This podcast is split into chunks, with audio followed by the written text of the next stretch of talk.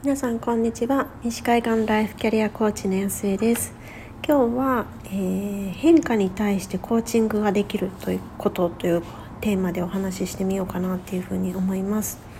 今私は、えー、IPEC というアメリカのコーチングスクールを卒業しているんですけれどもその中で、まあ、ちょっとアドバンスプログラムがあってでもそちらももうあの終了はしているんですけれどもというかサーティフィケートももらっているんですけれどもなんかもうちょっとあの学び直しがしたいなと思って今ちょっとあの分厚いテキストを見直してるんですね。というかこの全部がこう何て言うんでしょうペーパーレス化された中で そう本当に分厚いマニュアルが送られてきて、えっと、300ページぐらいあるんですけれどもであのしかも A4 サイズなのですっごいでかいんですけど それをこう英語のやつを読み込んでいたんですけれどもなんか改めてその今本当に始めたばっかりなので第1章から読んでるんですけれども。えっと、トランジションコーチということで、えっと、変化に対する、まあ、コーチングをに特化してちょっとあの学ぶようなプログラムだったんですけれども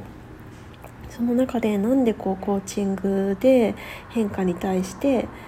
何て言うんでしょうこう何ができるのかっていうところをあの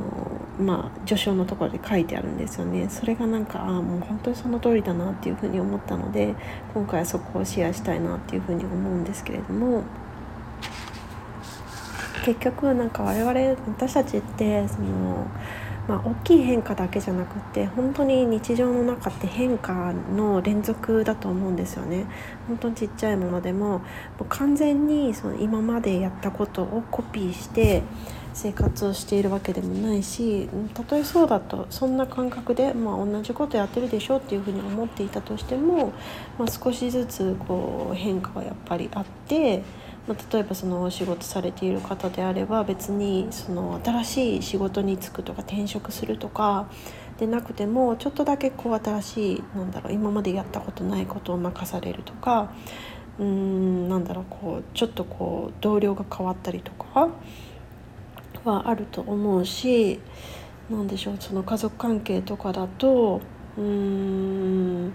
何かな、まあ、ちょっとこう新しい習い事を始めてみるとか、まあ、もしくはその新しくなかったとしてもそのパートナーの方とちょっとこ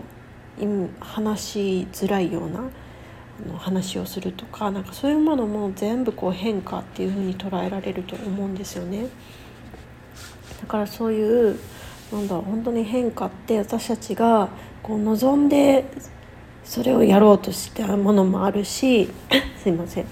望まなくってなんだろうこう勝手に降ってきたみたいな感じに感じるものもあるし、まあ、もしくはそのなんだろうないい変化嫌な変化っていう風にジャッジしてしまってる部分もあると思うし、まあ、先ほどあのお伝えしたようなその大きい変化小さい変化っていうのもあるしでもなんかそういう一つ一つあらゆる変化に関してなんだろう本当にこう自分がどういうふうにありたいのかとかどういうふうに生きていきたいのかとか自分の人生から自分が何を得たいのかとかそういうものを知った上でその上でじゃあその一つ一つ起こってくる変化というか日常のそのさまざまなことにどういうふうさまざまなことに関してどういうふうに自分が選択していくかっていうふうに考えられるっていうことはもうものすごく何でしょうこう変化だったりとかと何て言うのかなこうちょっとした新しいこと知らないことに関して関するなんだろうなこう恐れとかを恐れを減らす減らすというかなんか恐れの方にこう目が行きがちなのがなんかそれ以上にその先に何があるんだろうっていう風にそっちのその未来の方にこうピントが合っていてそっちをそのワクワクしながらなんだろうだからこう変化に対してもうちょっとなんだ嫌だなっていう風に思ってしまうんじゃなくってなんかもっとこう快適というかこう自然というか、まあ、そういうそういうもんだよねっていうふうに何でしょうね。何て言うのかな。難しいですね。なんか英語とかだとこれコンフォートっていうふうによく書いてあるんですけどなんかカンファタブルな状態？すいません。全然訳せない。訳せないんですけどそう状態になれるんですよね。そうもうもしその結果を知らなかったとしてもやっぱりなんだろうわからないことに飛び込んでいくことが楽しいっていうふうに思えるそっちがなんか楽しい楽しみだなっていうふうに思えるっていうマインドがあるっていうのはやっぱりこう自分がどういう人間なのかっていうのをきちんと分かった上でで自分が大切にしているものに沿って選択をしているっていうその実感がやっぱりその自分がそその実感がその自分が何て言うんでしょう切り開いていく未来への信頼とか楽しみとかそういうものにつながってくると思うんですよね。なんかこれを読んでいてこう思ったのがやっぱりなんかコーチングを通じてその変化に対して対応していくっていうことをやっていると結局その変化変化に対するなんか定義っていうのがだんだん変わってくると思うんですよね。なんかこう例えばコンサルティングとかメンタリングとか本当にいろんなものがあると思うんだけどこう何かを達成したいっていうふうに思った時にそういうこうコンサルティングとかそっち側に行くと結局なんかその変化の対価っていうものが何でしょうなんか達成するもの何かをこう手に入れるものっていう風になるっていう風に感じてるんですよね。なんか分かりやすく言えばその転職をするとかなんだろう新しくそのキャリアを再スタートするとか、うん、もうスタートされている方であればじゃどういうふうにビジネスを伸ばしていくのかとかなんかそういうこう達成したい目標に対してこう進んでいくようなそんな姿勢になると思うんですよね。でもなんかそれをコーチングっていう方からアプローチしていくとその変化に対する対価が何だろうこう自分の在り方自体が変わっていく生き方も変わっていくしなんかもうその問題に対するその一つの変化に対するその解決策っていう感じじゃなくってもうそもそもその自分が何かが上がった何か何て言うんでしょうこう直面した時にどういう思考パターンをするかとかどういうふうに考えるとかその結果どういうふうに行動していくとかなんかそういうパターン自体がこう変わっていくでその変わっていくっていうのも別に何だろうその達成したいものを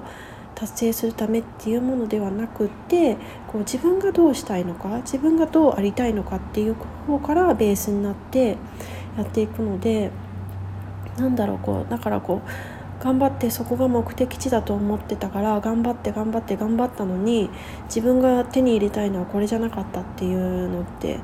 誰でも経験したことあると思うんですけれどもそういうなんだろうこう齟齬というか道間違えちゃったみたいなものがないんですよねこうそもそもなんかどういう道を通っていくかっていうのがコーチングだからどこに行きたいかっていうのはなんかその結果ついてくるものなんですよね。そうだから本当にもう最近思うのが最初私コーチングを始める前まではコーチングって何なんだろうっていうふうに思った時になんかコーチングって質問でしょっていうふうに思ってたんですよね。で勉強し始めてからはコーチングはその問題解決とかその目標達成のための一つのやり方で、まあ、コンサルティングとかメンタリングとかなんか、えっとまあ、セラピーとはもうもちろんちょっと違うんですけれどもなんかそういうものとまあ並列するものなんだろうなってでその中でこうコーチングが向いてる方とコンサルティングが向いてる方といるんだろうなっていうふうに思っていたんですけれどもなんかそもそもねなんかそういう目標達成したいとか何かを手に入れたいとか行動力をアップしたいとかそういうものってうんかコーチングのその究極の目的じゃないんですよね。まあ、それはと二次的についてくるというか結果的にそういうことが起こるけれどもコーチングってやっぱりこう自分がどうありたいのかで自分がどういうふうに生きていきたいのかで自分にとって人生ってどういう意味があるのかなんかそういうこう自分自身の根幹に関わるようなところに向き合ってでもっともっと理解した上で一つ一つ自分の目の前に起きてくる出来事だったりあもしくはこう自分が起こしていく出来事っていうのをこう自ら選んでいく。その自分に選択肢を戻す取り戻すっていうプロセスがコーチングなんだろうなっていうふうに最近ちょっと思っています。なのでなんかセッションやるごとにもそのコーチングに対しての理解が深まっていくしなんかこういうふうに改めて勉強し直すことでもなんかセッションやってるからこそこう深まるものがあるのでなんか面白いですよね。どんどんどんどん深めていけてそれでこう社会の役にも立っていけるで目の前のクライアントさんにもこう何か気づきのきっかけになれるそうなんか誰かのきっかけになれることって本当に素敵だなっていうふうに思っていて